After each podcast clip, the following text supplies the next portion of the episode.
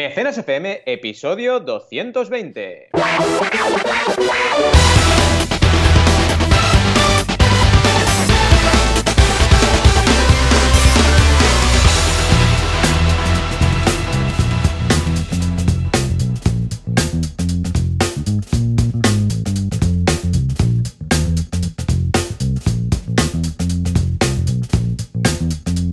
Bienvenidas y bienvenidos a Mecenas FM, el podcast donde hablamos de crowdfunding, financiación colectiva, micromecenazgo. Tiene muchos nombres, pero es siempre lo mismo. Algo súper potente para vuestros proyectos y para también descubrir nuevos proyectos. Como siempre, cada semana aquí estamos Joan Boluda, consultor de marketing online y director de la Academia Online para Emprendedores, boluda.com, y un servidor, consultor de crowdfunding, que soy Valentí Aconcha. ¿Cómo estás, Joan? Hola, ¿qué tal? Muy buenos días. Estoy fantástico, mmm, feliz de la vida, haciendo aquí el mecenas, sábado además. Eh, ¿Qué más se puede pedir, eh, Valentí? Estar aquí con los amigos, haciendo, bueno, con uno, en este caso, Sí. hablando de crowdfunding y después del premecenas. Eh, yo feliz, no puede ser de otra forma. Escucha, yo me conformo con estas cosicas. Yo también. La verdad es que, bueno, dicen al final que la felicidad depende de, también de tus expectativas, ¿no? Y yo soy una persona también de, de pequeñas cosas, que es lo que me llena, ¿no? Al final, y- y, saber buscar esas pequeñas cosas, y estoy contigo. A mí me encanta nuestra cita semanal y el premecenas, sobre todo, y el mecenas, por supuesto que también. Y nada, compartir un poco todo, ¿no? Porque trabajamos tanto y tantas horas Ya, ya, ya. que tener estos puntos de conexión y hablar un poquito de cómo te ha ido todo y de, de lo que te equilibran, ¿no? A mí, eh, al final son, son charlas que me equilibran. En plan, ostras, después de hablar con, con un amigo, pues eh, también de alguna forma Sí. Eh, sabes qué hacer y qué no hacer, ¿no? O te vas como equilibrando. Porque si no, te vas como comiendo tu olla por dentro y, y eso, hasta que no lo compartes, no, no, me, no, no, no hace el salto, ¿no? Por así decirlo. Sí, es como cuando desconectas o cuando te vas de vacaciones o este tipo de cosas, ¿no? Que de repente dices, ay, pero si hay un mundo, ¿no? O sea, esto Sí. es el trabajo, pero no es, Es el verdad, mundo, ¿eh? es el trabajo, es un subconjunto del mundo. Entonces, cuando sales un poco, pues eso, en este caso, pues mira, porque charlamos de nuestras cosas y tal, y muchas son de trabajo, pero aparte somos amigos, pero lo vemos desde un punto de vista bastante profesional. Y cuando hablamos entre Sí. nosotros es como, es verdad, si esto es, eh, solo es trabajo, ¿no? Solo es trabajo. Que es, que te das cuenta de eso, ¿no? Porque, ostras, la vida es como a mí me pasa igual cuando tengo una semana movidita, en plan, yo qué sé, pillo tren, pillo avión, me voy a una charla a otra. Digo, ostras, qué guay, me siento súper guay porque me Ujú. carga de energía estar con, con personas y conectar con personas, ¿no? Sí. Cuando estás muy enfrascado, que hay semanas de curro, curro, curro, curro, Ujú. parece que te pasan las semanas a una velocidad que dices, wow, y hay, una, hay un mundo fuera, ¿no? Sí. O yo qué sé, ahora que con el peque a veces, pues a las 6, 7 salgo a pasear, ¿no? Con él, eh, dices, ostras, oh, hay personas, camina la gente, va de compras, hacen cosas. Sí, yo estoy ahí sí, sí, sí. currando, ¿sabes? Pero, pero bueno, es, lo, es la trampa mortal de cuan- los que somos apasionados de nuestro trabajo, Ay, ¿no? sí. Que por una parte está muy guay, pero por la otra tienes que ir con mucho cuidado porque te puede absorber la vida eso. Es- Totalmente. Cuando disfrutas del trabajo y cuanto más ganas, son las dos cosas que te enganchan. Sí. Porque, claro, si mira, si tú dices, hostia, voy a trabajar dos horas más y voy a ganar 20 euros, dices, bueno, déjalo, da igual. Exacto. Pues si vas a, ganar, vas a ganar 200 o 300 o 500, te dices, ostras, mm, bueno, va, dos horas más. Y esto es verdad, mm, que es así, es lo que hay. Y si además te gusta, ya lo hemos liado. Pues entonces es, me gusta, voy a ganar dinero, lo hago. Pero, pero no siempre es la mejor de las soluciones. Nos hemos puesto muy trascendentales hoy, ¿vale? Mucho, ¿eh? No está mal para ser un sábado por la mañana, ¿eh? No Yo está- creo no que está bien. mal. Yo creo que bien. En fin, ¿cómo ha ido tu semana, Valentín? ¿Alguna Pues novedad? ¿Alguna clase, Eh, algún curso, algo? Sí, aparte de mi cita semanal con Elisaba, que ahora va a ser un poco más hardcore todavía. Sí, ¿por qué? ¿Qué porque pasa? Te echamos de menos en el late, que estos días la gente no Sí. lo sabe porque vamos desfasados con lo que emitimos del late, pero ah, vamos, no. Pero no todo controlado. visto. ¿Mm? Todo Vale. controlado porque ahora paso las clases a la tarde, ¿vale? Que por una parte me fastidia mucho y me entenderás perfectamente por el peque, porque no voy a llegar al baño y me fastidia mucho y son dos días a la semana, ¿vale? Mm. Pero por la parte positiva puedo ir al late perfectamente porque ya no es el... Es que además justo me coincidía. El día que teníamos grabación estaba ahí Elisaba, ¿no? Vale. Pero solo ha sido durante este trimestre. El segundo, aunque tenga más grupos, todos son a la tarde, con lo cual ningún problema. Eh, lo único, y esto voy a flipar, que claro, como tengo que ir luego de Mataró para eh, Elisaba, muy Hmm. probablemente iré en tren O sea que prepárate a la odisea, porque saldré de Sabadell para Mataró en tren, que no sé si tardaré 50 horas o así, y luego tendré que ir desde Mataró a, Barcelona en tren, porque si no, claro, el coche donde lo meto en Barcelona. Es que es un rollo. Y además, bajar hasta Drasanas, que es donde está Elisaba, con el coche, puede ser, vamos, divertido, no lo siguiente. Tengo que mirármelo. Pero vaya, esto ya son anécdotas de, movilidad. Eh, ya podré venir y vendré cada semana. Y tengo muchas ganas, ¿eh? porque estuvimos hace poco grabando un vídeo que de momento, bueno, secreto lo podemos decir, el vídeo de la creador. De hecho, recordemos, ¿eh? banaco.com barra creador. Ahí tenéis la landing page donde podéis apuntaros para estar al día cuando Valentín lance la campaña de la guía del emprendedor. Ah, ah, digo, del emprendedor, del creador. De todas formas, si hay alguien que dice, bueno, no, yo no me apunto, más que nada porque como os escucho cada sábado, pues ya estaré al tanto, ¿no? Ya lo sabré, porque no es que me vaya y me olvide de vosotros. Apuntaros igualmente, porque así vais a tranquilizar más a Valentín, porque a Valentín le gusta mucho el tema de los ratios y de conseguir objetivos para la precampaña durante la precampaña. Entonces, aunque vosotros sepáis seguro que vais a participar y que no os hace falta que os avisemos, apuntaros, porque así Valentín sabe cuánta gente está interesada en esto. Bueno, Valentín y yo, ambos, ¿no? Sabemos cuánta gente está interesada en esta guía. Entonces, podemos, cuando hacemos las reglas de tres y los Excel, sabemos más o menos qué podemos esperar de esto y nos ayuda a saber cuántas guías encargar, porque claro, en función de las guías que encargamos, pues claro, más, eh, más eh, bajo será el precio, este tipo de cosas, ¿vale? Tampoco que es plan de tener guías a punta pala para alicatar la casa, ¿no? O sea que lo agradecemos. también no olvidéis que hay un early bird eh, y que es un early bird confirma que bueno, si os hace ilusión la firma, que yo creo que a muchas personas que nos oyen les hará ilusión, pues oye, mejor estar ahí porque os avisaremos antes a los que estén apuntados, ¿no? Y te lo garantizas de alguna forma, ¿no? Y luego también eso, ¿no? Que nos ayudáis un montón a hacer un poco de previsión y, saber cómo van los, temas. Vamos, vamos bien, pero vaya, es importante que os vayáis apuntando. Sí. Eh, ¿qué más Recordad que las daremos el día 19 de octubre en el evento, que si os queréis apuntar, boluda.com barra evento, ahí vamos a dar las guías, a, bueno, a los que vayan al evento, si no, pues os la enviaremos. Pero bueno, siempre hace ilusión. Muy bien, muy bien. Exacto, a los que no se envía, ¿no? No, te iba a contar que, aparte de la guía del creador, súper bien, porque lo tenía apuntado para, para comentarlo, ya lo has comentado, genial. Em, en el ISABA, ah, que es lo que venía a hablar, eh, no solo he ido a hacer clases, sino que también a presentación de proyectos, que además mm. proyectos muy chulos han currado los alumnos, también fui con alumni a hacer una, hacer una charla, ¿vale? Y súper bien, porque alumni, bueno, ya sabéis, los antiguos alumnos, ¿no?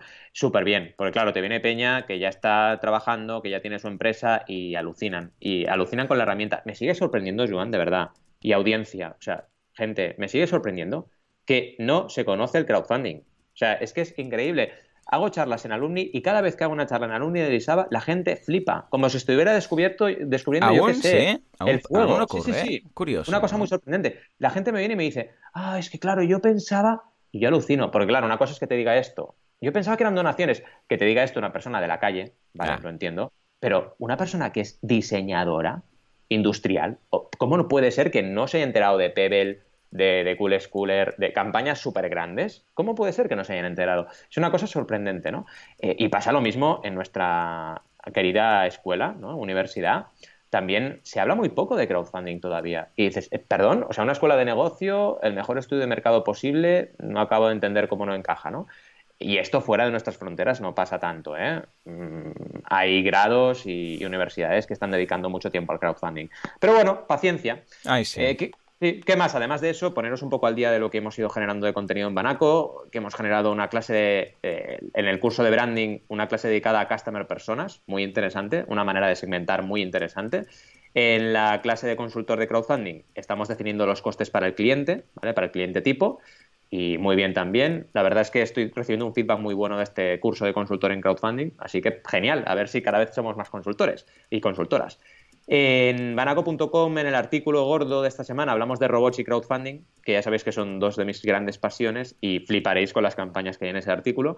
Y luego un vídeo largo en Banaco también hablando en el canal de YouTube, hablando de sostenibilidad y Kickstarter. Porque ahora los proyectos de diseño eh, de Kickstarter te permiten hacer un checklist de diferentes, digamos, mm, puntos de sostenibilidad. Por ejemplo, materiales que usas, si son reciclados o no, si trabajas con fábricas sostenibles o no, etcétera. Súper interesante.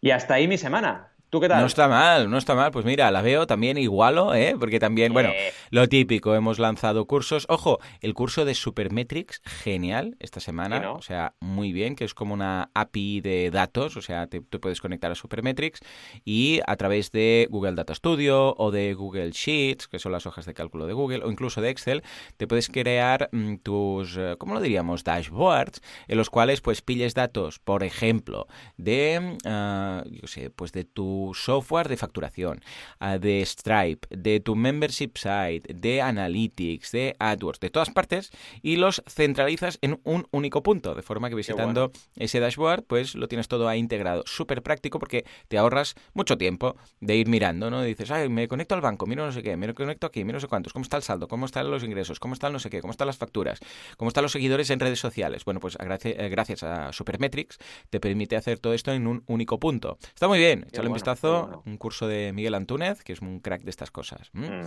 O sea que por ahí estaría bien. Ayer, por otro lado, también fui a... Oh, qué guay, qué guay.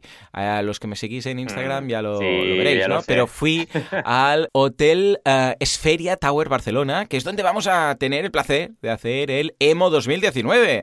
Y súper guay. Valentí, ¡oh, qué guay! Es grande, Qué grande, ganas, grande. qué ganas, ¡Oh, qué, chulo! Además, entras, está toda a nivel, eh, no, no tenemos que, ni que subir pisos ni bajar pisos. O sea, si eh, dejas el coche en el garaje, que el hotel tiene garaje y tal, parking, eh, es salir del ascensor y ya al lado, o sea, sales del ascensor y a la izquierda ya tienes el lobby donde estamos todos, bueno, lo que se llama el foyer, que se llama así, no sé por qué, pero bueno, es donde, es donde ya habrá, os esperará ahí un poco de café y pastitas y estas cosas, todo vegano, bueno. evidentemente, ah, para, para que vayáis conociendo unos a otros y tal. Pero es que además lo bueno que es que me gusta mucho es que aparte de este espacio, también justo al lado, como está a nivel de, de- de suelo, por decirlo así, hay la terracita.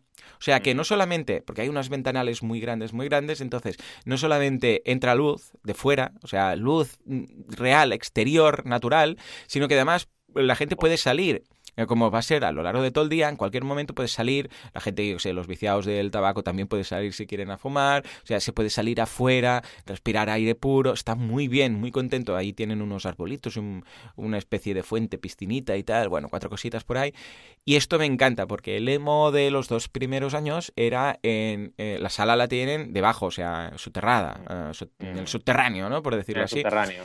Y sí. claro, no es lo mismo, no es lo mismo. Entonces estoy muy contento en este sentido. Y luego las salas son tan chulas, tan grandes. Fuimos con los técnicos de sonido porque quiero reasegurar que el sonido va a ser perfecto y simplemente para que tomaran medidas, vieran cómo va a ir todo distribuido y tal. Y, hey, muy contento. O sea, no puedo decir más cosas Pinta porque, claro, ya sabéis que es muy Mm. secreto, ¿no? Pero os va a gustar mucho. Es que va a ser muy guay. Y lo de tener afuera todo, la luz y... ¡Oh! ¡Oh! No podemos decir más cosas, Valentía sabe más, pero vamos a dejarlo ahí. O sea que, que guay, muy bien, muy bien. En. Kudaku, por otro lado, vino Miquel Nadal a hablar de neuroproductividad.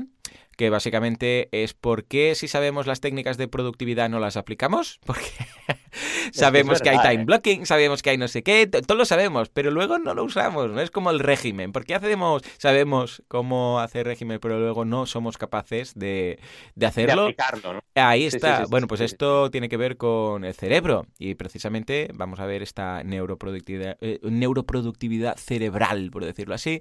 Muy y Anina crack, también dio... Sí, sí, sí, muy recomendable. Además, Miquel está hecho un crack. Y luego también Anina habló del eh, copywriting desde el punto de vista del storytelling. Anina es tan maja, Anina. Es que es un encanto de mujer. Pues nada, con esa voz tan bonita que tiene, pues nos contó sobre el storytelling y el copywriting y cómo hacer estas, cómo crear estas historias a través del copywriting para hacerlo bien y como se debe. O sea que no os lo perdáis. Kudaku.com, boluda.com, echadle un vistazo, está genial. Escucha, Valentí, ah, Sí. hicimos algo antes de entrar con la- los titulares, hicimos algo la semana pasada que a mí me gustó mucho, yo no sé a la audiencia, pero Eh. nos fuimos, hicimos una visita virtual a la, a la selva. ¿Te parece que hagamos algo parecido? Este... Hombre, Sí, por Juanca supuesto, dice que está preparado. mucho. ¿sí? Juanca, ¿cu- ¿sí? ¿Lo tienes? Venga, va. Pues Juanca dice que, que le da a la, a la máquina del Doctor Who. Venga. Muy bien, estamos encendiendo los motores. No sé dónde nos va a llevar en esta ocasión la máquina del espacio-tiempo. Oh, oh, estamos en. Estamos en un. Estamos en un barco. Atención. Puedo ver. Puedo ver el. Puedo escuchar el océano. ¡Oh, qué guay! Esto como mola. La cubierta del barco, ¿eh? crepitar la madera del barco y también las olas del mar. Oh, oh, qué bien, qué bien. Pues venga, va. Si te parece, Valentín, vamos a hacer hoy el programa en alta mar. ¿Cómo lo ves? Perfecto. es un velero Valentín. Ya lo sabes. velero Valentín. Ya sabéis que aquí siempre es lo mismo. 100 cañones por banda... No, 100 campañas por banda, objetivo ampliado a toda vela, no corta el mar sino vuela, un velero Valentín.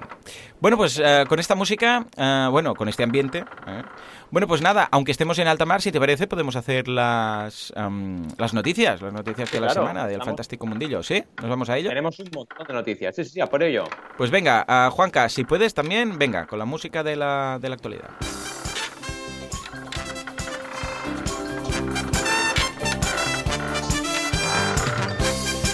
Pues sí, ciento uh, cañones por banda y con nuestro viento en popa empiezan las noticias. Primero, los nuevos planes de Patreon. ¡Cambian precios! Pero no solo esto, hoy qué caos aquí con tanto, con tanto mar. Funding está dispuesta a revolucionar el crowdfunding español. Venga, a ver si pueden. Va, va, va. No hay huevos, no hay huevos. Y por otro lado nos vamos a GoFundMe contra las campañas antivacunas. Ah, Mira qué pasado. A ver, a ver, a ver. Y finalmente la duda. En esta ocasión nos la manda Adrià y nos dice, ¿qué opináis de la conversión de audiencia a mecenas en Patreon? Bien, bien, bien, bien, bien. ¡Ey! Muy interesantes. Todas las de hoy. Todas, me encantan. Están muy puliditas. Sí, señor, sí, señor. Pero vamos a empezar con Patreon, que cuando me lo mandaste dije, uh, bueno, de hecho, el CEO de Patreon ya comentó eh, que pasaría alguna cosilla. Cuéntanos, ¿de nos hizo un spoiler, nos hizo un spoiler ahí diciendo, cuidado que, se va que va a llegar un cambio. A ver, es comprensible lo que están haciendo, ¿eh? Pero yo tengo, tengo miedo a ver qué va a pasar, porque, miedo no, pero respeto a este cambio, ¿no? Porque fijaos, el rollo es, vamos a ir subiendo las comisiones en función de los servicios que demos. Es decir, se han puesto las pilas y han dicho, a ver, Esto aquí en la plataforma... No salen los números, vamos a tener que hacer algo antes de cerrar, ¿no? Mira, yo, ellos lo justifican de la siguiente forma. Podemos creerles o podemos directamente pensar lo que tú has dicho, que es lo que indirectamente mucha gente pensará, ¿no? Que es que ellos quieren dar más servicio y no pueden. ¿Vale? Eso podría ser real. Es decir, puede ser real que, y es lo que cuentan, que la gente les pide cosas y ellos no pueden hacerlas porque con un 5% de comisión no les salen los números. ¿vale? Eh, de ahí, pues han dicho, vale, mm, si haces el Patreon normal de toda la vida, será tu 5% y punto. Pero tienes dos planes más. El Patreon normal de toda la vida se llama Patreon, Patreon Lite, ¿vale? L-I-T, Lite, ¿no? Luego tienes Patreon Pro, que esto no lo pone en el enlace que os hemos pasado, pero sí lo dice él en un vídeo, el CEO, que es un 8%, y Patreon Premium, que es un 12%, ¿vale? Todavía no lo han puesto, así que puede ser que, cambien estas comisiones, ¿no? Pero bueno, eh, Patreon Pro lo que hace es darte más integraciones, ¿vale? Eh, bueno, te da más opciones, por ejemplo, una... Es que claro, esto me da un poco de miedo. una eh, herramienta especial de promoción. Claro, ¿qué es esto? La gente que se va a pensar que paga 12 y entonces le promociona la campaña y todo sale bien Cuidado, porque ya sabemos cómo funciona esto, no es eh, sota caballo rey. ¿Qué van a hacer con este exceso de porcentaje? ¿Van a hacer campañas en Facebook Ads? ¿Qué van a hacer, no? Cuidado porque hay que ir con cuidado con esto, porque si ya pasas de plataforma clásica que no da servicio y no puede dar servicio a plataforma que da servicio, la gente te va a exigir. Y además, creo, considero, ya me diréis, que tengo bastante, bastante, eh, digamos, eh, criterio para meterme en este fregado de, analizar, porque yo en, Project hicimos algo parecido. En Project teníamos el plan normal y luego teníamos uno del 8% y dábamos servicio. Y el problema que detectábamos es este, que todavía no nos salía cuenta, porque no podíamos compensar las horas que dedicábamos, pero la gente, claro, la, sensación es, bueno, pues házmelo, ¿no? Si me cobras más, y es un equilibrio muy difícil de, mantener. Pero bueno, ya veremos cómo, lo hacen ellos. Espero que bien. Tienen muchos más recursos, muchísimos más recursos que los que teníamos nosotros en Project. Así que a ver, ¿no? Eh, y bueno, al final irán trabajando eh, estas integraciones. De hecho, ya tienen integraciones en el Patreon normal. ¿Vale? Por ejemplo, la más clásica y conocida es la de WordPress. Tú puedes tener en tu WordPress un botoncito que te va al tu Patreon, ¿vale? puedes montarlo ahí pero van a crear más, no van a parar de crear cosas, ¿no? Si te vas al enlace que os pasaremos, eh, si te vas al plan este, al plan intermedio, pues tienes un enlace que te va a las integraciones. Yo qué sé, WordPress, Zapier, Reddit, Sonix, Google Sheets, Goodreads. Hablé de ello en un, en un videoblog y bueno, es interesante. Luego tienes Analytics and Insights, que bueno, esto ya lo tienes. O sea, no sé qué van a hacer. Lo van a quitar del dashboard del 5% y lo van a dejar en el del 8%. Ya veremos qué pasa, ¿no? Y a ver, a ver cómo va el tema, ¿no? Esa sería un poco la primera, la primera opción de, las tres que decíamos, ¿no? Y luego está Patreon Premium, que sería la última, ¿vale? Eh, donde nos vamos al, 12%, ¿no? Em, ahora estoy viendo que han añadido una cosa interesante, que son las comisiones que os decía, y lo que van a hacer es, si tú eres creador, te mantienen, eso es importante, si ya eres creador de Patreon, te mantienen las condiciones, ¿vale? Entonces, bueno, es una forma para, eh, digamos, compensar a la gente que ha confiado en Patreon desde el principio, ¿vale? A nivel de Patreon Pro tienes todo lo anterior, perdón, Premium, tienes todo lo anterior, es decir, todo lo de Pro más, además, un Dedicated Partner Manager, es decir, una persona que se dedica a ti, ¿vale? Un consultor, ¿vale? Pero claro, cuidado con esto, o sea, estamos hablando de que solo con un 12%, eh, pues con un 5, 7% más, te meten un, un consultor. ¿Va a salir los números esto? Mm, ¿Van a salir ya veremos, ¿no? Pero bueno, claro, depende de lo, que... se recaude. claro, si es una gran campaña, pues sí, seguro que sí. Ahí estamos. Si es una gran campaña, sí, pero claro, claro, si yo me meto ahora, tú y yo nos metemos en Patreon y pagamos un 12 y nos tienen que meter un consultor, porque es lo que dice el, plan. Claro. Entonces, eh, si yo recaudo 100 euros, me tienes que meter un, consultor porque estoy pagando un 12 de lo que recaudo. Entonces, no sé, ¿no? Eh, tienen un mínimo, eso sí, una fee mínimo de 300 dólares al mes, sea, tienes que llegar a 300 dólares al mes con ese 12%, pero claro, igualmente es poco para, para, un partner manager, ¿no? Pero bueno, ya veremos cómo se lo montan. De momento, a mí me parece algo interesante, porque esto tenía que pasar, ¿vale? Las plataformas de crowdfunding en un momento determinado tenían que decir, vamos a dar servicio y eh, vamos a cobrar más por ese servicio, porque si no, el modelo llega a un punto que no es sostenible, a no ser que seas Kickstarter, que recordemos llevan 4.000 millones de dólares recaudados, ¿vale? Ahí sí que salen los números. Pero claro, Patreon tiene cuatro veces menos de recaudación, aunque sea recurrente. ¿vale? En total, aunque sea con la recurrencia, lleva cuatro veces menos. Entonces, bueno, se lo tenían que plantear. Y ha sido Patreon la que se ha atrevido. He dicho, venga, pues planes y a ver qué pasa. Tengo muchas ganas, mucha inquietud, mucha emoción, mucho dolor de barriga para ver qué va a pasar con esto. Y espero que funcione, de verdad, porque creo que nuestro sistema, el sistema de crowdfunding, las plataformas ofrecen mucho a la sociedad, a los creadores, a todo el mundo, pero se llevan poco. Y esto hay que equilibrarlo, porque si no las plataformas van a dejar de funcionar y hay que ir con cuidado, ¿no? Ya, ya hablábamos el otro día, por ejemplo, de, de Longbook, ¿vale? O sea, hay plataformas que tienen que cerrar. Entonces, a ver cómo lo equilibramos todo esto. ¿Cómo lo ves, Joan? Lo veo muy bien, lo veo interesante. Patreon siempre que ha hecho movimientos lo ha hecho de forma rara, ¿vale? O sea, que después, ay no, perdón, que lo cambio, ay no, que no queríamos, ay que os habéis enfadado, ay que lo hemos liado. En esta ocasión parece que son bastante prudentes. Todo será ver la reacción también de los mecenas, ahí digo, de los eh, creadores. Pero vamos, lo que está claro es que si no salen los números, mm, una cosa u otra tienes que hacer. En este caso han optado por dar más servicios, ha cambiado más porcentaje, a ver qué tal. Para algunos creadores lo veo perfecto, para algunos no entiendo que con 300 euros pueda salir esto a cuenta y te pongan a un consultor, ¿vale? Claro, mm, si es un consultor muy cutre y te dice cuatro cosas al fin de mes, pues vale. Claro, pero claro, yo veo, mm, o sea, lo que hacemos nosotros aquí, ¿vale? Para muchas campañas que les puede ir genial, ¿vale? Sí, pero eso no creo que se cubra con un 4% más de 300 euros. Pero vamos, a ver qué pasa. En todo caso, han dado el paso, que es lo interesante, mm, y veremos qué tal, porque estoy seguro que a largo plazo todas las plataformas plataformas de crowdfunding, sin duda van a tener que empezar a cambiar, ojo, no digo que subir porcentajes, pero quizás sí ofrecer servicios puntuales, pues desde, desde la, lo que decíamos, la consultoría hasta cosas más ah, automatizadas como el envío, por ejemplo, como hace Amazon, ¿no? De, pues mira, nosotros te gestionamos las camisetas y los envíos y no sé qué, que hemos visto que algunas plataformas ya han apuntado cómo hacerlo. Pero sí, sí, está clarísimo que mm, si quieren hacer más cosas, necesitan más recursos.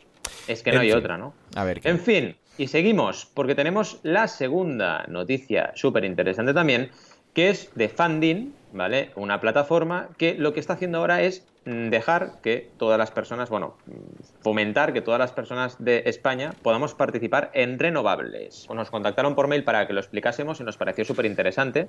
Eh, esta noticia es de cinco días, así que ya han salido en, en prensa y ahora salen en Mecenas FM, así que les va a ir de coña. ¿Y qué decimos de esto? Pues mira, que Funding planea, planea lanzar en breve este primer proyecto para que el pequeño inversor pueda participar en proyectos de energías renovables, que prometen rentabilidad con un riesgo muy controlado, ¿vale? Es interesante por varios motivos. Primero, porque la plataforma Funding se mete en este negocio de las energías renovables, que es muy bueno para el planeta, y en segundo lugar, porque precisamente se está fomentando esta energía. Eh, recordemos que Funding es una de las 100 mejores startups del mundo en South Summit 2018, así que esto también es interesante que, que lo veamos, como el crowdfunding está ahí en el top 100 en este caso. ¿No? Eh, también interesante en el artículo que nos hacen un poco de historia, de retrospectiva, eh, hablándonos del nacimiento de Funding en julio de 2017, ¿vale? Y que vienen del programa Youth del Banco Santander. Así que súper interesante también ver cómo realmente es posible, ¿no? Que puedes emprender con una plataforma de crowdfunding saliendo de cero y conseguir súper buenos, super buenos datos y súper buenas noticias, ¿no? Em, nos explica un poco también la historia de las personas que son. Ahora son seis personas en Funding, fijaos. Hablando de plataformas, pues realmente cómo de, esfuerzo tienes que generar, cuánto de esfuerzo tienes que generar para lanzar una plataforma y que funcione. Y eh, es interesante que, mm, eh, bueno, se han enfocado en eso, se han enfocado en una plataforma de crowdfunding española que democratiza la inversión en renovables, ¿vale? Que hasta ahora, recordemos, estaba reservada a grandes compañías eléctricas y a fondos de inversión. Así que es una forma de que todos podamos participar de este cambio tan importante y no estar solo quejándonos de, ay, no hay renovables. Bueno, pues ahora podemos invertir en renovables para que cada vez haya más energía de este tipo. Em, podemos invertir en estos proyectos desde solo 500 euros. El ticket mínimo, en este caso, son 500 euros, ¿vale? Ya sabéis que, por ejemplo, de Crowd Angel son 3.000, en Crowdcube no tienes ticket mínimo, pueden ser 10, 50 euros, y esto es algo que ocurre en Crowdcube en todo el mundo, pero en Funding es 500. Bueno, tampoco me parece un peaje muy elevado, no, así que es interesante. Abren, abren un poco a todo el público, ¿no? Eh, evidentemente mm, podemos encontrar todas las ofertas y todas las opciones en funding.com, ¿vale? Y eh, básicamente esto es explicaros un poco eh, cómo funciona la plataforma, estos pequeños datos que nos dicen y la rentabilidad, que también es importante, ¿no? Por ejemplo, un ejemplo que ponen de campaña tiene una rentabilidad del 7,35%. Hace poco hice un análisis en crowdlending de... Hmm. Em, qué retorno tenían estas plataformas y siempre están en el 7 aproximadamente. a veces son 8, a veces son... Sí, un 7 a veces una alternativa interesante, ¿eh? Y la mayoría 7, sí. Así que es interesante también como desde el punto de vista del inversor, como, aunque somos emprendedores, también podemos invertir, pues oye, un 7 no está mal. ¿Qué te parece? Buena noticia, ¿no? Muy bien, eh, sí, sí, muy bien, muy buena noticia. Aquí el tema es lo de siempre, que em, hay eh, desconocimiento, por una parte, y entonces, claro, eso, el desconocimiento lleva a la desconfianza. Entonces, claro, es, uy, pero esto en cualquier momento va a ser el Bitcoin, ¿no? Lo típico, uy, yo voy a poner aquí un banco, me da más, yo qué sé, pues un... Eh, claro, te da mucho menos, evidentemente, un banco, ¿no? Pero te da más seguridad aún, de momento, no sé por qué, porque hemos visto los bancos que tenemos aquí, escucha, eh, ya hemos visto de todos los colores, ¿no? Pero, pero, es cuestión de tiempo. No se puede forzar, es que es una cosa de esas, que tampoco se puede forzar, es como la confianza de la gente. Escucha, eh, tú cuando conoces a alguien, de repente no tienes toda la confianza del mundo con esa persona. Simplemente, pues, escucha, debes irlo conociendo y no sois amigos de toda la vida mm, desde el primer momento. Pues esto es lo mismo. Bueno, está ahí el crowdfunding, vas oyendo hablar de él, vas cada vez más, poco a poco, y al final, pues hay un día que dices, escucha, esto está al mismo nivel que el de invertir en un banco. ¿Y eso se logra cómo? Pues a base de tiempo, es que no hay más, tiempo, no podemos hacer Totalmente, tiempo, buen trabajo y bueno, ir hablando de las virtudes, ¿no? Y no solo de los defectos, que también los tiene, evidentemente. Por cierto, comentario friki, te ha quedado un poco Yoda. La desconfianza lleva al odio. El odio pues, lleva al. Sí, sí, sí. Ey, pues mira, acabaremos todos aquí. Esperemos que no como Anakin, pero sí como, yo qué sé, pues alguno de los buenos. Luke, Luke. Nos vamos a optar por Luke. ¿eh? Muy bien, pues venga. Uh, va, vamos a por la tercera, que me interesa mucho con esto de las antivacunas. Además, estás en un momento en el cual también como papá, ¿eh? pues será, ¿qué hacemos? ¿Qué hacemos con las vacunas? ¿no? A ver, cuéntame. La verdad es que te rayas bastante. Nosotros, eh, bueno, hemos, tirado, hemos tirado de vacunas, ¿no? hemos seguido el proceso, el proceso habitual. Que no quiere decir, ojo, ni que estemos en lo cierto, ni que ni que sepamos más, ni nada. Es simplemente. Al contrario. Que es, lo, que hicieron conmigo, o sea, conmigo, mi madre, y es lo que menos acongoje me, me, lleva. O sea, el hecho de decir, hostia, si pilla algo y luego va a ser nuestra culpa, mira, va, que le vacunen, ¿no? Pero, una vez más, estamos a merced de los laboratorios y de lo que se dice, que será cierto o no.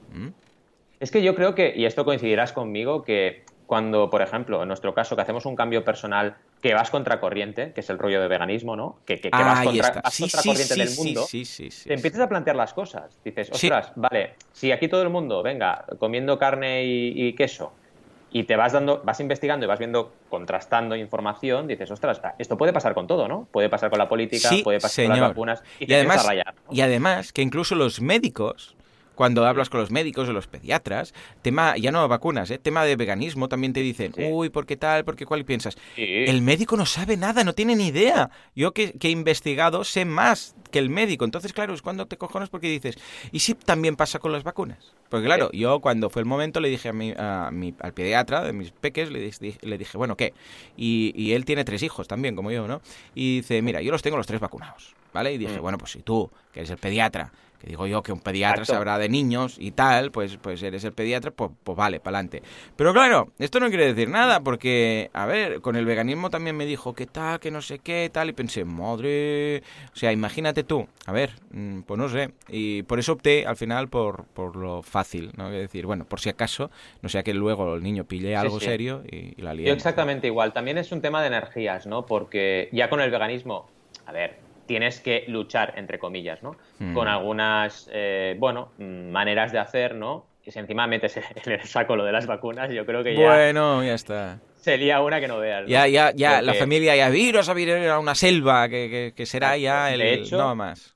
Carmina, bueno, creo que os lo, contam, os lo conté, ¿no? Que Carmina salió de una pediatra llorando. Sí, sí, sí, sí, sí. Porque dices, no, porque la, la, trató de terrorista, solo porque dijo, solo porque dijo que harán eh, mi hijo era vegano. Solo por eso ya metió todo en el saco. Dijo, no sé qué. empezó con las, pero si las vacunas vamos a hacérselas. Empezó ahí a taladrarla y claro, en un momento también sensible de ella, pues salió fatal. Y luego ahora estamos con una pediatra que es un encanto, ¿no? Pero que, ya te meten en la caballería por encima sin dejarte explicar, ¿no? Y mm. no, no, que lo hacemos midiendo, que tenemos una dietista que no sé qué, no sé cuántos. Eh, bueno, al final es lo de siempre. ¿A dónde vamos? Y esto, además, esto que pasa en la noticia de, esta que vamos a hablar, todavía te hace sospechar más, porque GoFundMe ahora, pues, ha censurado todas las plataformas, las campañas antivacunas. Curioso. Venga, país libre, ¿no? dices, perdón, o sea, ¿por qué lo censuras? Pues tantas hay, tantas campañas antivacunas hay, pues, que es una categoría que tenían o qué. Es un artículo de Diverge. O sea, que entiendo que la cosa era bastante gorda, porque para que decidan mm, quitarlas todas, tiene que ser algo bastante masivo, ¿no? A ver, en Estados Unidos ya sabemos cómo son, o sea, son muy activistas y cuando se ponen a defender algo, pues, pues realmente se ponen serios, ¿no? Y entiendo que esto también es, un punto de inflexión que ellos han decidido frenarlo porque, porque realmente estaba llegando a un punto que quizás la mayoría o la mayor parte de la opinión pública estadounidense no está, no está a favor de, de ser antivacunas, ¿no? Y han decidido esto. Eh, ocurre a veces. De hecho, recuerdo algún caso polémico también de, plataformas grandes como Kickstarter, incluso en Berkami recuerdo algún caso polémico de campañas que tuvieron que quitarse por, por temas de machismo, por ejemplo. ¿no? Entonces, bueno, estas cosas pasan, pero claro, cuidado. Una cosa es capar o banear una campaña por un tema concreto, una cosa es tomar, como está pasando ahora, una decisión total. Es decir, si tú hablas de antivacunas, te vamos a banear directamente. No vas a poder subir tu campaña GoFundMe. Bueno, recordemos, para quien no esté al tema, que GoFundMe es una plataforma de donaciones, de crowdfunding de donación, y claro, aquí la gente pues recaudaba dinero en pro de esta causa para, por ejemplo, difundirlo, etcétera, ¿no? Y han dicho que no. Tendrán que ir a otras plataformas, pero yo no me imagino aquí Kickstarter baneando una campaña de documental antivacunas, ¿eh? Mm, creo que mm. Kickstarter en ese sentido va bastante más a su bola. Curioso. Y ya veremos qué pasa. Pero, pero bueno, la noticia está ahí, tenéis todos los datos, es una noticia en inglés, eh, podemos comentar lo que queráis en los comentarios y vaya, sobre todo esto, abrir debate de decir hasta qué punto, eh, es como todo, ¿no? Es como Facebook y todas las plataformas, hasta qué punto pueden censurar según qué, porque hay cosas que está claro que tienen que censurar, ¿no? Respeto a la vida ante todo, tal y cual, ¿no? Esto es un tema polémico, está claro. Y bueno, ahí está, de momento censurado. ¿Cómo lo ves? Muy bien, muy bien. Bueno, lo veo muy interesante. A ver qué pasa, a ver qué ocurre. Y, estoy ahora por mirar este documental. Se llama Vaxed, ¿eh? o sea, vacunado. Uh, Vaxed, para entendernos. Le echaré un vistazo y, a ver qué, porque es que aquí pinta que o está muy mal el documental o, y yo qué sé, igual resulta que había cosas relacionadas, o sea, cosas que no estaban basadas en un estudio y han visto que, que no era correcto, o por aquí, poderoso caballeros don dinero y la industria farmacéutica ha dicho, hey amigos, podemos arreglar esto y lo han arreglado. No sé, no sé, pero ahora es que voy a mirar el documental y voy a investigar porque tengo curiosidad, incluso como padre, ¿no? En fin, venga, va, nos vamos a la, a la duda, por favor. ¿Alguien puede decir algo de la duda? ¿Algún animal puede decir algo? Vale, tenemos una vaca marina, Bien. por lo que, por lo que podemos ver, que básicamente nos ha preguntado, yo lo traduzco, ¿qué opináis? Esta es la duda de Adrián, ¿qué opináis de la conversión de audiencia a mecenas en Patreon? Venga, va. Mm, Muy interesante la, la duda. Muy interesante y además, eh, gracias Adrián por enviarnos tanta información, porque nos has facilitado el trabajo y agradecemos un montón la ayuda que toda la gente que nos envía dudas nos hace cada semana. Y es súper interesante la reflexión que pone encima de la mesa, porque eh, resulta que nos comparte un enlace que vamos a compartir con vosotros, que es un podcast, donde eh, habla de la conversión de este creador del podcast de su audiencia a Patreon, ¿vale? Y resulta que en este caso eh, tiene 12.000, 15.000 descargas por semana y ha conseguido 644 Patreons o mecenas en Patreon, ¿vale? Esto es una conversión inferior al 5%, ¿vale? Claro, por una parte dices, qué poco, ¿no? Y lo hemos visto, esto, pensad que- Claro, brutal, claro. yo La gente dice brutal. que poco, yo lo veo exageradamente alto, o sea, lo veo Mm. una locura y, y súper bueno, ¿no? Normalmente incluso es menor, o sea, hemos Sí, visto señor. casos de, bueno, de 30.000 o 300.000 eh, incluso suscriptores en, en YouTube y que tienen a lo mejor 1.000 Patreons, ¿no? O sea, es una conversión, en este caso concreto es una conversión alta. Ahora bien, normalmente es más baja y esto hay que tenerlo muy, muy en cuenta, ¿no? Sí, Pensad tú piensas que eh, Jaime Altozano, ¿vale? Que hemos hablado de él en alguna ocasión, que tiene ya, ha superado los mm, mm, el millón de suscriptores, o sea, el millón en YouTube, ¿eh? Y tiene un 0,1 de conversión. En Patreon tiene 1200. 1.200. 1200, de más de un millón. Ahora tenía un millón doscientos mil o por ahí, no sé. Mira, espera, te lo digo exacto. Pero, pero vamos, mira, ah, ahora tiene de suscriptores un millón doscientos mil. Y tiene, mira, curiosamente, en Patreon, te lo digo al momento, tiene 1200. O sea, fíjate, es que salen los números prácticamente exactos, ¿eh? Es un 0,1 de conversión. Eh. Claro, Pero pero, a ver, son el tema 1200, es- son muchos. Exacto, ahí estoy. Yo estoy 100% de acuerdo contigo. O sea, la cosa siempre va a estar ahí. Va a estar, normalmente estará entre el 1 y el 3 o incluso menor del 1. Yo, lo- por lo que he visto en Patreon, con los casos que he analizado, siempre estoy por debajo del 1 o en el 1, ¿vale? Eh, es decir, no es una conversión menor y es normal que pase esto, que en el crowdfunding de recompensa. En el crowdfunding de recompensa ya sabéis que es 1-3, ¿vale? Que es una de las reglas de oro. Pero claro, en Patreon es menor, ¿por qué? Porque estás pagando cada mes. Claro, Ajá. no es, no es pago por una, por una cosa y ya está. No, no, no, no. Es cada mes pagas, entonces la gente se lo piensa más. Es totalmente lógico que ocurra esto, ¿no? En este caso concreto que nos Adrián, la conversión es exageradamente alta y eh, en casos normales estamos ahí, por debajo del 1%. Ahora bien, el tema de vale la pena no vale la pena. Claro, es que si para ti tener una conexión directa con 100, no te digo 1000, 100 seguidores tuyos vale la pena, porque es una forma de enriquecerte, enriquecer a esa comunidad e ir creando cosas juntos, claro que te valdrá la pena. Claro. Aunque sean solo 100 Patreons. Es que depende, ¿no? Depende de dónde pongas tu hilito y de qué quieras hacer con Patreon. Pero si realmente tu objetivo es conectar con las personas de una forma distinta, oye, igual 100 te sale a cuenta. No te hace falta que sean 10.000, ¿no? Eh, esto es importante que lo reflexionemos. Y a nivel de, digamos, esta conversión, pues eso, si estáis por debajo del 1, no pasa nada. Ah, y otra cosa importante. Eh, depende mucho también de cómo comuniques tu Patreon. Claro, si montas tu Patreon, aunque tengas un montón de audiencia, y lo comunicas el día 1 y ya no lo comunicas más, que esto lo hace mucha gente, pues claro, eh, la gente no se entera de que tienes un Patreon. Se enterarán los que en ese momento ese vídeo lo vean, pero no toda la gente del canal. Entonces, tienes que ir comunicando y haciendo CTAs de tu, de tu Patreon constantemente, ¿no? Claro. Y esto es lo que la gente muchas veces no hace. Hay que tenerlo en cuenta también. Muy bien, muy bien. A ver qué. Bueno, sería curioso. Yo sigo Sí. recopilando datos y hay, es curioso porque hay muy variados. Pero como me imaginaba, y ya lo veremos cuando lo analice más a fondo, eh, la conversión depende del nivel de especialización del Patreon. O sea, cuanto más generalista eres, más suscriptores a YouTube tienes, pero más difícilmente van a pasar a mecenas. Y entonces pasa como el caso de Jaime, ¿no? que tiene 1.200.000, pero solo 1.200 ah, Patreons.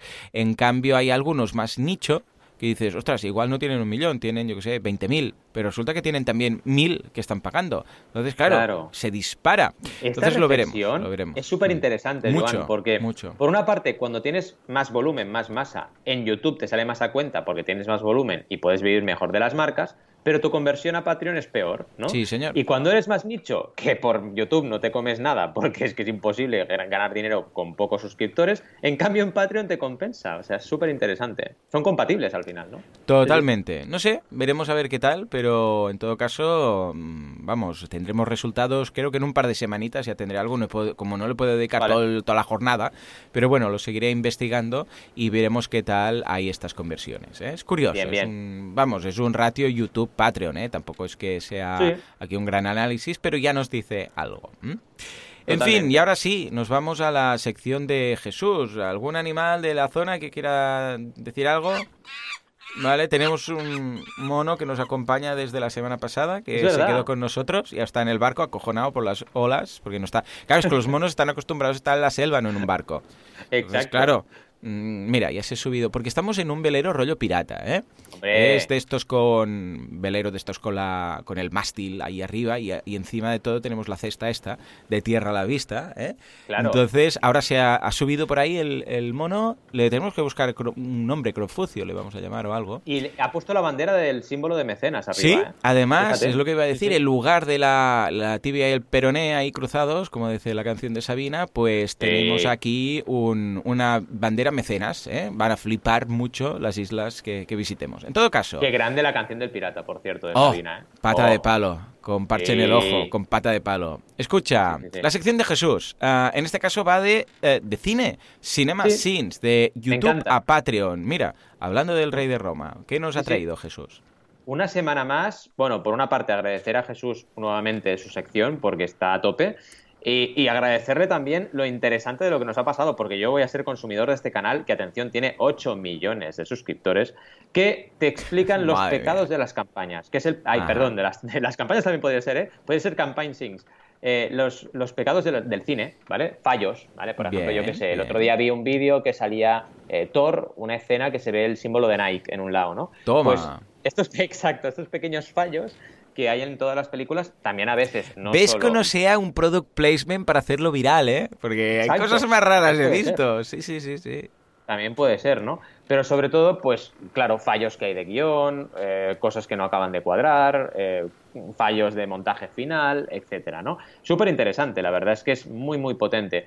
Eh, claro, fijaos, hablando de conversiones, 8,3 millones de suscriptores y su Patreon 686. Claro. Claro, dices, vaya, qué conversión, ¿no? O sea, vale, pero ¿le sale a cuenta? Pues seguramente sí, evidentemente, ¿no? Tienen objetivos, ¿vale? El primer objetivo ampliado que tienen eh, es de 2.000 y no han llegado todavía, evidentemente, no han llegado ni a la mitad del objetivo, ¿vale? Donde lo que van a hacer es un mashup vídeo, ¿vale? Un vídeo compilado si se llega a 2.000. Claro, a ver, el objetivo está guay, pero quizás mm, no es un objetivo que motive mucho a la audiencia. Tienen que revisarlo. Yo en estas situaciones lo que haría sería crear un objetivo intermedio. O sea, no me pasaría de 0 a 2000. Si veo que la cosa no tira, eh, yo como consultor lo primero que diría uno de 500, uno de 1000, uno de, claro. Exacto. Por uno de 1000, que queda poquito, y haz algo y haz una encuesta en tu comunidad. Es que tienes 8,3 millones de suscriptores. O sea, haz algo. Haz un, haz un vídeo encuesta y pregúntales qué quieren y qué no quieren y a partir de ahí decide, ¿no? Porque eso es sacarle provecho a Patreon y no simplemente tenerlo ahí para recaudar algo más, ¿no? En fin, eh, a nivel de recompensas también nos parecen interesantes, tienen bastantes, tienen cuatro, ¿vale? Y son bastante larguitas. Y eh, dan opciones, evidentemente, de em, early, early, early view, o sea, em, visualización anticipada, ¿vale? Para todo lo que van haciendo. En segundo lugar tienen la de 5 dólares, que es la Sin Doctor, que ponen el Doctor Strange, que te añade a todo lo anterior la opción de votar, ¿vale? Para ver qué van a anunciar y qué no van a anunciar o qué van a analizar o no analizar. Y luego tienen más opciones. Tampoco es análisis de campaña lo que, lo que nos pide eh, Jesús en esta, en esta sección, pero vaya, que es interesante el Patreon y que le echéis un vistazo. Sobre todo, lo que a mí me gustaría eh, comentar, y lo que dice también eh, Jesús, es que, primero, el enfoque, muy interesante, es un enfoque bastante masivo, lo que hablábamos antes, 8,2 millones de suscriptores es mucha gente, y la conversión, lo hemos visto antes y lo enlazamos con la reflexión que nos ha hecho hacer Adrià, cuanto más masivo eres, tu conversión más baja es, ¿vale? Y esto es normal. Eh, ¿Qué más? Interesante también que tienen un Reddit, ¿vale? Donde, sí, tienen un Reddit, esto lo estoy viendo un montón en un montón de creadores, tienen su Reddit y en este caso con 16.600 suscriptores en Reddit, ¿vale? Interesante también eh, que trabaje en Reddit y ahí pues pueden hacer encuestas o comentarios o em, debates sobre todo lo que van haciendo, ¿vale? También es interesante ver cómo juegas tus cartas, porque todo esto que están haciendo en Reddit lo podrían hacer en Patreon también, ¿vale? Porque en Patreon puedes hacer posts, puedes hacer encuestas. Entonces, bueno, también a dónde diriges tu audiencia, pues genera una conversión mayor o menor. Para mí esta reflexión es importante en este caso que nos trae Jesús, ¿no? Es muy interesante, la verdad. ¿Cómo lo ves, Juan? Lo veo muy bien, súper interesante y además, mira, lo añadiré a mi comparativa o análisis de conversión de YouTube respecto a Patreon. O sea que genial. Muchas gracias, Jesús. Escucha, si da gusto analizar campañas. ¿eh? Siempre nos descubres alguna perla en el fantástico mundo, océano, nunca mejor dicho, del crowdfunding. Totalmente. Y bueno, toca las campañitas, ¿no? Sí, señor. Vamos a empezar a ver con la... Venga, que alguien diga algo. Va, ya puestos. Venga, va. Claro que sí, un brontosaurio. Muy bien, me parece muy bien. Vamos a empezar con la campaña de Valentín, en este caso Fabricanciones, que la primera vez que lo lees dices, ¿lo han escrito mal? No, es que es así un juego de palabras. A ver, ¿de qué va? Es una campaña que tenemos en Berkami. Sí, me hace mucha, mucha, mucha ilusión presentar esta campaña, no solo porque, porque sea el consultor, sino porque, atención a lo que voy a decir ahora, esta, este proyecto, Generando Igualdad, tuvo campaña en Project. Anda, muy bien. La plataforma que montamos en 2011. ¿En serio? ¿Qué tiempos aquellos, no? Y exacto, ¿qué tiempos aquellos? Y hablando, hablando eh, con Monse, que es la, bueno, la CEO, digamos, ¿no? La, directora de Generando Igualdad, pues acabamos lanzando esta campaña en, en Berkami, ¿no? Interesante por muchos motivos. Primero, por Generando Igualdad propiamente, porque es una organización que yo le tengo todos los respetos del mundo. Es una organización que lo que hace es luchar contra la violencia de género ¿vale? Y está haciendo un trabajo excepcional desde hace años, fijaos. Yo la conozco desde, debía ser 2012 cuando lanzamos su campaña, o quizás 2013, ahora no lo recuerdo de memoria, pero vaya que hace años ya que la conozco y la sigo, nos seguimos mutuamente en redes, ¿no? Interesante este proyecto porque, como habéis visto por el juego de palabras, son canciones frente a la violencia de género, ¿vale? Es un disco donde colaboran un montón de artistas que están compuestas, atención, las canciones por víctimas de violencia de género, ¿vale? E interpretadas por artistas conocidos y reconocidos, ¿vale? La campaña va bien. El otro día Monse me decía, ¿qué caña que metes? Y yo, que sí, que sí, que teníamos que llegar al 30%.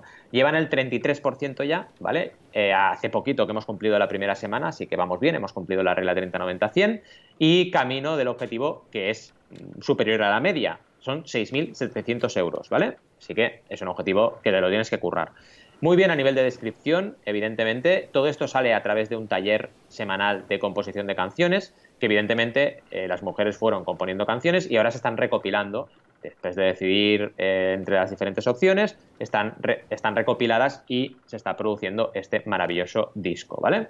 También muy importante el trabajo que han hecho en Generando Igualdad para generar eh, network y, por ejemplo, que Rafa Sánchez sea el director musical del taller y uno de los principales músicos que está involucrado en este proyecto. Pero es que además hay un montón de músicos importantes, como Rosalén, por ejemplo, Olga Román y Luis Eduardo Aute, eh, Mari de Chambao, por ejemplo, Ricardo Marín, eh, Clara Montes, El Canca, Sandra Carrasco, Rafa Sánchez, Amparo Sánchez, o sea, gente que tiene mucho reconocimiento que están entrando en este proyecto y están con Generando Igualdad y con las mujeres, creando este maravilloso disco. Así que a nivel, digamos, de comunicación, y esto todo lo, lo, estoy diciendo pues navegando por la campaña, ¿no? A nivel de comunicación, a nivel de network, a nivel de enfoque, para mí es una campaña excelente, que se merece todos los éxitos posibles y además, sobre todo, por la causa también, ¿no?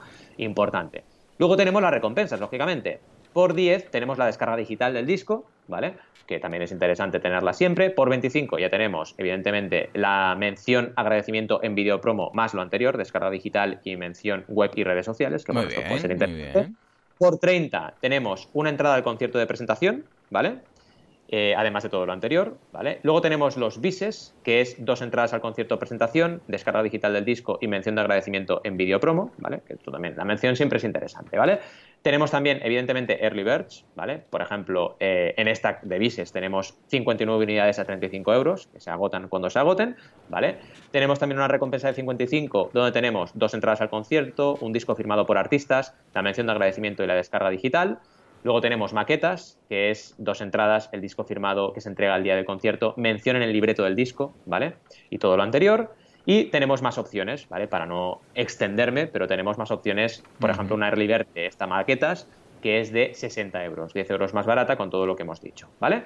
Para acabar, tenemos opciones de eh, edición y reedición, lo han llamado, ¿vale? Que son hasta cuatro entradas para el concierto más todo lo anterior, ¿vale? Y, muy importante, tenemos opción también de participar en un taller de composición de canciones de Generando Igualdad, ¿vale? O sea, ya es el punto máximo, digamos, de la coproducción, es poder participar en una de estas sesiones o talleres de creación de canciones, que puede ser interesante para la audiencia también, por supuesto, ¿vale? Y la última de todas te da la opción de tener una canción personalizada, compuesta Ah, exclusiva qué para- guay. ¿En serio? Qué chulo. Esta es interesante genial. porque es parecido un poco inspirado en muchas campañas de videojuegos, ¿no? Que te permiten crear tu personaje dentro del videojuego, pues un poco igual, ¿no? Al final es lo de siempre. Empiezas con versiones digitales, navegas a través de la experiencia, pudiendo ir a un concierto o presentación, te vas a la tangibilidad y luego acabas en ya la coproducción y que la gente participe, ¿no? Eh, también, evidentemente, hablan de quiénes son y explican un poco historia de Generando Igualdad y a qué van a destinar las aportaciones con el grafiquito, como siempre, de los diferentes costes que tienen. Por ejemplo, derechos SGAE, arte gráfico y libreto, Claro, concierto, claro. presentación y producción de las unidades, 1500 unidades para poderlo distribuir el disco, ¿vale? Es interesante porque participando en esta campaña también ayudamos a Generando Igualdad a crear un stock de discos, que son discos que van a ir distribuidos y que evidentemente van a denunciar la violencia de género. Así que ya no solo es un proyecto de me llevo un disco, sino que es un proyecto de activismo y de lucha contra la violencia de género, cosa que es muy importante. También hemos hecho grafiquitos para objetivos ampliados a partir de 6.700 cómo cambia toda la estructura, ¿vale? De costes. Y esto también es interesante para que veáis qué ocurre una vez superado el objetivo. El calendario previsto con la entrega y presentación de discos, ¿vale? A finales de 2019 y más información sobre el proyecto. La verdad, es un proyecto que os recomiendo que echéis un vistazo y que lo difundáis todo lo que podáis, porque para mí lo más importante es la causa que defiende y también está muy bien diseñado y la estrategia de momento nos está yendo muy, muy bien. ¿Cómo lo ves, Juan? Lo veo estupendo, lo veo muy bien. Veo una campaña que sobre todo me llama la atención el nivel de las últimas recompensas, ¿no? Que incluso tienes una canción personalizada y lo que dices, la causa. Que de hecho, de causas también, vamos a hablar ahora. Pero bueno, primero, no sé, que, que suene algo. Yo ya, ya, a mí me da igual. Claro que sí, tenemos un león aquí. Esto es el arca de Noé. ¿Qué, qué velero, Sí, ni sí, qué sí, velero? total, Esto es ¿eh? el arca de Noé. En fin, ah, Juanca, tú y yo tenemos que hablar, ¿eh? Ahora. En todo caso, ah, la campaña de hoy, antes de empezar a hablar de la campaña de hoy, quiero hablar de libros.com, ¿vale? Que ya lo hemos comentado en alguna ocasión. De hecho, luego, aquí creo que ya no lo llegamos a contar, pero Valentí habló con la gente de libros porque no acabábamos de entender cómo funcionaba todo lo que tienen montado. Y hay cosas que están muy bien y hay cosas que yo personalmente pues no, no veo tan bien, ¿vale? Y es que el, la- el 100% de la recaudación de las campañas en libros.com se las lleva, eh, se las lleva libros.com, ¿vale? O sea, si se recaudan 5.000, 10.000, 15.000, 20.000, da igual, se lo lleva 100% libros.com, ¿vale? Y luego, a partir de aquí, cuando el libro se pone en la venta, entonces sí van al 50%. Es decir, 50-50, ¿eh? Con lo que, pues, está en una parte bien y en una parte mm, mal, en el sentido que un 50 es mucho comparado con lo que te da una editorial habitual. Recordemos que una editorial normalmente te da un 8%, ¿vale? O sea, un 50 versus un 8 está genial. No llega al nivel de regalías de Amazon, que tienes un 70, pero bueno, claro, la idea es que aquí te lo hacen todo. O sea, libros.com te maqueta, te corrige. O sea, es una editorial, una vez más, recordemos, es una editorial y como tal hace todo lo que hace una editorial. Te pone el libro en las librerías, te hace, o sea, todo. ¿Vale la, vein- la pena eh, este mm, 20% de menos comparado con Amazon? Claro, por supuesto, yo aquí lo veo genial. Esto está fantástico, ¿eh? porque es que además es lo que decimos, que ah, hay un corrector de estilo mm, que lo, que lo revisa, un copywriter, para entendernos, ¿no? Ah, hay también la maquetación, hay la distribución, hay todo, o sea, la fabricación, la impresión, todo. Genial, ese 20% lo, vamos, lo doy con mucho gusto. Lo que no me encaja es lo del objetivo. Claro, si tú dices, a ver, objetivo, pues qué sé, 5.000. Resulta que si son 5.000 se lo queda todo a libros, pero si son 10.000 también, y si son 20.000 también, y si son 50.000 también. Entonces, claro, yo entiendo que aquí hay unos costes que se deben restar. Entonces yo vería normal si libros.com dice, a ver, pues mira, este libro es, tenemos que pagar al diseñador, a la maquetación, al no sé qué, a no sé cuántos, y esto van a ser, yo sé, pues 5.000. Vale, si se recaudan 10.000, los 5.000 que sobran, pues escucha, cin- Claro. 50-50, o sea, 50 para libros, 50 para el autor. Pues no, se lo quedan todo. Esto no me encaja. ¿Por qué? Porque hay unos costes fijos. Cualquiera que haya estudiado un poco de contabilidad analítica, explotación, sabe que los costes fijos vale, que es el, yo sé, pues el que lo va a corregir, por ejemplo, y el que lo va a maquetar. ¿Vale? Pero lo otro son costes variables, no me vengas con historias. O sea, ¿qué vas a hacer con todo lo que sobra, entre comillas? Claro, aquí tampoco te dice, no, es que con todo el dinero de la campaña, si sobra después de la fabricación, yo qué sé, pues vamos a, por ejemplo, a hacer anuncios en, en radio, yo qué sé, del libro, o vamos a hacer promoción, o vamos a hacer algo. No, lo incluyen todo como coste, porque consideran que el objetivo es el coste de fabricación del libro, cuando yo no veo que esto sea así. O sea, no creo que el objetivo tenga que ir ligado al coste. O al menos no están contando en ningún sitio que van a dedicar el 100% de lo recaudado de la campaña para hacer promoción del libro si sobra dinero después de fabricarlo. ¿Vale? Entonces, esto es lo que no me cuadra. O sea que, por una parte, una cal y una de arena, ¿eh? por una parte, muy bien lo del 50-50, o sea, lo veo genial, pero claro, pensemos que si tú te curras una campaña como mecenas, digo, como creador, ¿eh? no como, o sea, mm, la parte del libro, sino que tú vas a toda tu audiencia, quemas toda tu audiencia, por, decirlo así, quemar, me refiero a que quemas el cartucho de comunicarlo todo a tu audiencia, a tu podcast, a tu, donde sea, claro, el boom de ventas va a ser durante la campaña. Entonces, claro, ¿qué debes hacer? Claro, si alguien se plantea hacer una campaña en libros, claro, ¿qué te conviene hacer a ti? Pues no hacer mucho ruido, llegar al, al, al 100% lo mínimo, poner un objetivo lo más bajo posible, rollo, no, mil euros. Eh, comprar casi que tú los libros, como aquel que dice, o tú y tu padre, o algo así, y cuando se haya conseguido el, el 100% y ese libro pase a venta, entonces hacer la gran difusión de Dios es Cristo en todas las redes, en tu blog, en no sé qué, porque ahí te vas a llevar un 50%. Claro, esto es lo que desde un punto de vista de autor, de creador en este caso, pensarías, ¿no? Porque dices, hostia, yo tengo una audiencia muy chula, ¿no? Entonces, una audiencia, una comunidad, unos seguidores en YouTube, da igual, ¿no? Entonces, claro, yo prefiero callarme la boca, comprar los libros entre cuatro, que vamos a estar aquí, porque mil euros los conseguimos, y matemáticamente sales ganando haciendo una campaña de mil euros de objetivo, llegando por los pelos, y luego, hey, todo el mundo a comprar en la, en este caso, libros.com, en la página web donde ya está la venta, ah. que promocionar la campaña de crowdfunding. Esto no me cuadra, ¿vale? Totalmente de ¿Cómo, acuerdo. ¿Cómo lo ves, Valentí? Totalmente de acuerdo. Es que al final, eh, vaya, tenemos que ser transparentes. Es decir, es el típico debate también entre Kickstarter e Indiegogo. ¿Qué es mejor, ser transparente o publicar un anuncio, un informe anual como hace Indiegogo eh, diciendo cosas, pero luego no hacer seguimiento de lo que dice? ¿no? Claro, al final hay que ser transparentes. Y yo creo que aquí eh, evidentísimamente, eh, si se Ojo, la gente de libros.com me cae muy bien, ¿eh? Son claro, y todo lo que quieras. Pero bueno, lo valiente no quita lo cortés. O sea, muy bien ellos y estoy contento y encantado de cómo les va y les va muy bien. Pero esto no me encaja. Es, es, es, este único punto. O sea, y yo igual. O sea, creo que deberían hacer un esfuerzo muy grande en explicar bien esto a todo el mundo. Incluso que se curren un vídeo y que lo expliquen. Porque seguramente hay cosas, porque es lógico, que se nos están escapando. Porque seguro, no somos seguro, expertos del sector editorial pero que lo expliquen, que lo expliquen y, de esa forma la gente dirá, vale, vale, lo entiendo. Porque aquí es importante no solo para los autores nuevos que vayan a tener, que seguramente les va muy bien y van consiguiendo autores, sino también para la gente que aporta porque hay gente de todo, pero hay gente que se lo mira esto. Y tienes que cuidar muy bien la comunidad y explicar muy bien tu, método y tu sistema. Y claro, a mí no me cuadra igual que a ti, que si al final imagínate que acabas recaudando medio millón en una campaña, que podría llegar a, ser el caso, pues claro, ese medio millón eh, el creador no esté recibiendo, ¿no? Eh, también muy importante lo que has comentado y me parece una reflexión muy acertada de, el esfuerzo que hace un creador también para que su campaña tire adelante. Es que está haciendo un esfuerzo con su comunidad. Entonces, claro, si agotas a toda tu comunidad en el sentido de comprar tu libro y luego ya te cuesta más vender, ostras, es justo que de esa recaudación te lleves una parte. Mm, y además debería ser una parte elevadísima, ¿no? Pero vaya, un debate que, a ver, desde aquí, pues eh, si también nos, nos, pueden aclarar este tema, pero, pero vaya, súper interesante. Mm. Totalmente. Entonces, a partir de aquí, y dicho esto, vamos a hablar ahora de una vuelta de tuerca que me ha gustado mucho también en libros, ¿no? En este caso es el caso de eh, Llámalo Magia, un libro de Julio Rivera. Bueno, ah, esta campaña ah, tiene peculiaridades. Lo curioso es que esta campaña no explica de qué va el libro hasta que estás casi que a la mitad del scroll, porque eh, llegas, dice, llámalo magia, vale, hay el vídeo, hay una explicación que ahora mm, veremos y tal, y hasta vas bajando, vas bajando y al final de todo ya dice, llámalo magia es un libro para ponerte en marcha y hacer que las cosas sucedan.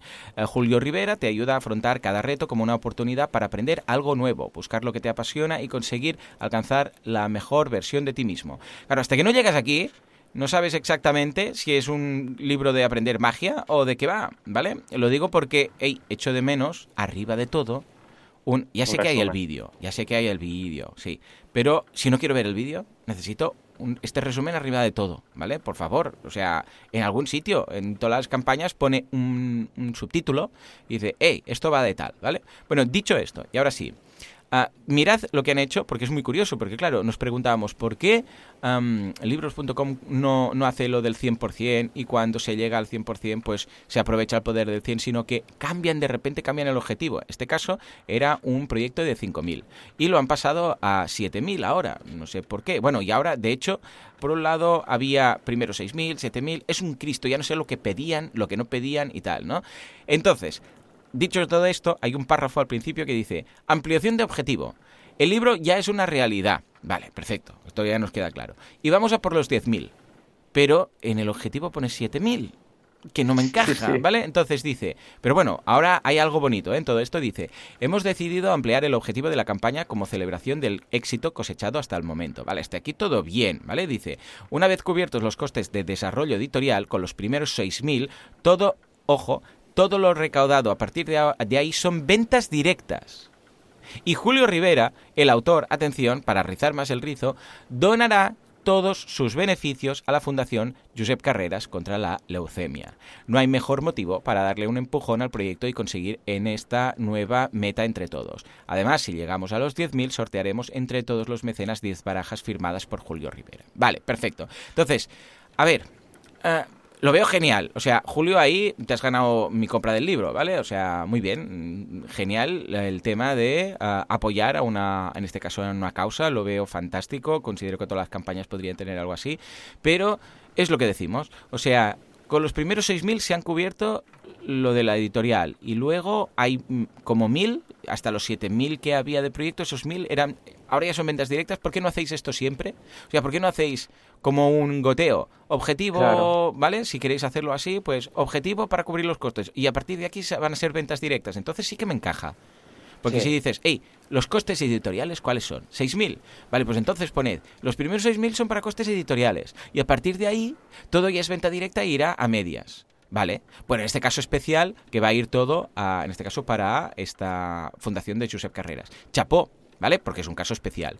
Pero explicad esto, por favor, porque si no, no, no sabemos desde el punto de vista de, consultores si podemos aconsejar vuestra plataforma. Es que nos perdemos ya ahí. O si podemos, desde el punto de vista de un creador, porque nosotros hemos contactado con ellos porque los conocemos, pero un creador igual dice, uy, no lo entiendo, o no lo entiende, o se piensa que va a salir perdiendo, con lo que, por favor, explicadlo bien y explicad si realmente va a ser que vais a, a dedicar más más dinero, no a la producción, sino a la difusión de ese libro, chapó, entonces se entiende, pero si no, yo creo que un ejercicio no de transparencia, porque no es que estéis ocultando nada, simplemente un ejercicio de explicación y que se entienda cómo funciona vuestro sistema, yo creo que os beneficiaría bastante. ¿Vale?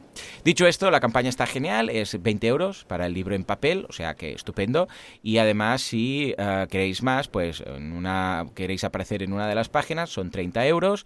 Y el libro más tu nombre en una de las páginas más el book, 25. Luego uno de 36, el pack regalo con dos ejemplares. Y luego el de la baraja firmada eh, es ya recompensa agotada, ¿no? Y a partir de aquí, pues tiene bastantes recompensas agotadas que se van mezclando con las recompensas ya existentes que hace que el tema de recompensas sea un poco cristo, porque no están ordenadas ni por precio ni por agotadas, esto sería mejorable en cuanto a usabilidad. Y al final, pues nada, tenemos la última de las recompensas que está enfocada sobre todo a, librerías, que es de 3.500, que son 150 ejemplares. Esto ya sabemos que está habitualmente pensado para quien quiera revender el libro. En fin, una campaña que creo que es bastante ilustradora, no solamente también la quería destacar por el eh, trasfondo social, pero bastante ilustradora en estas cosas que nos acaban de entender en libros.com. ¿Mm? ¿Cómo lo ves? Totalmente, estoy 100% de acuerdo con tu análisis. Y además ya lo que, digamos, ya te acaba de, romper es lo de los 10.000, 7.000. O sea, ¿qué quedamos, es que no, se entiende, no se entiende. O sea, pon, si, si, lo haces al sistema que hemos analizado ya y que no nos cuadra, eh, de subir el objetivo, pues pon 10.000. Claro, ¿no? O ahí sea, ahí porque está. ahora estás, ahora estás a por los 10.000, pues pon 10.000, pero ¿qué pinta que pongas 7.000? ¿Qué lo están haciendo poco a poco? O sea, en plan, ya una vez superado el 6.000, pues voy poniendo ahora 7.000, ahora 8.000, ahora 9.000, no se va a entender, es que la gente no lo va a entender. O sea, la gente ahora mira esto y ve, ah, mira, han llegado. Pero el objetivo ampliado, eh, vale, porque, porque lo lees ahí, ¿no? Pero ya si empiezas a leer el párrafo, te lías, porque dices, a ver, 6.000, pero pone 7.000, pero el objetivo es 10.000. O sea. ¿en qué quedamos? Es bastante confuso. Entonces, para mí, l- yo soy muy partidario de no reinventar la rueda cuando hablamos de sistemas que llevan validándose desde el año mm, Ujú. 2009, como el de crowdfunding en Kickstarter, ¿no? Entonces, bueno, ¿quieres adaptar el modelo goteo? No lo veo mal, porque también lleva validada desde el 2014 eh, y es una, perdón, 2011, que fue cuando se estrenó goteo. Mm, y es un sistema interesante, el del mínimo y óptimo, me parece bien, o si no, vete al clásico y pon el objetivo que es desde el inicio y luego explicas los ampliados en la descripción y ya está. Y la gente verá 7.685 de 6.000, que es lo que deberíamos ver ahora. Y ya está. Y estamos buscando los 10.000, punto, sin ningún tipo de problema, ¿no? Al final esto, y también otra cosa, lo que decíamos, el sistema, explica el sistema de libros.com bien, di, oye, todo lo que exceda el objetivo inicial, el que pone en la campaña, que se va a dejar fijo siempre, el de 6.000, va a ser venta directa. Y luego cada creador lo que Claro, quiera. claro. Si quieres como Julio, lo donas, o si no, pues te lo quedas, o si no, pues donas la mitad, lo que tú quieras. Eso ya es un tema del creador y de los objetivos como los planteé, ¿no? Pero vaya, el sistema tienen que explicarlo mejor. 100% de acuerdo contigo. A ver qué, a ver qué. En todo caso, es una opción muy interesante para muchos autores. Pero si tienes Sí. una gran comunidad, pues quizás mm, depende de cómo. Ojo, que igual luego, hablando con ellos, puedes llegar a un acuerdo, porque aquí, por lo que vemos, a partir de un cierto nivel de ingresos, pues ya era venta directa. En todo caso, ah, ahí está. Así son las cosas y así se las hemos contado, como decía aquel. ¿no? En fin, En pues fin. ya está. Esto es todo, ¿no? Sí, hemos tenido un programa súper interesante desde este maravilloso mar, con este maravilloso barco, con estos maravillosos animales, el mono, la vaca, el tigre y todo lo que hemos tenido aquí. Y como siempre, y cada semana, ¡olé! Aquí están aquí esos animales fantásticos. Eh, repasamos un poco lo que hemos hecho, pero bueno, básicamente hablar de los nuevos planes de Patreon, hablar de Funding, la plataforma que va a revolucionar el crowdfunding español, hablar de GoFundMe y su baneo de campañas anti-vacuna, hablar de esa duda de alegría súper interesante sobre conversión de audiencia a mecenas, hablar, por supuesto, de Cinema Sins y la sección de Jesús, que nos ha traído una campaña súper interesante, y para acabar, fabricanciones, música frente a la violencia de género y llámalo magia, con este debate interesantísimo con Joan sobre libros.com. Os recordamos, como siempre, que ya nos podéis escuchar la semana que viene, el sábado, y además que tenéis la guía del creador a vuestra disposición en banaco.com barra creador para ya apuntaros y estar de los primerísimos en aportar este fantástico proyecto de la guía para crear campañas de crowdfunding. Gracias como siempre por estar ahí una vez más y nos vemos la semana que viene. Adiós.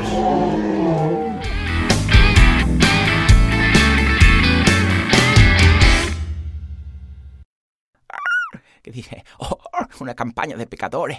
Ese pecador. Eso pecador-. Pecadores. Mecenas. Mecena que dice, voy a pillar la recompensa. Y dice, no, no hay porte incluido. Por la gloria de mi madre, pecador. La gloria. ¿Cómo no hay los portes incluidos? Pecador. Exacta. Pecador. Ya no te compro. Esa campaña de crowdfunding de pecadores de la pradera. De filtro duodenal digital. Que es ese pecador que hace clic en la pradera. En fin. Venga, va.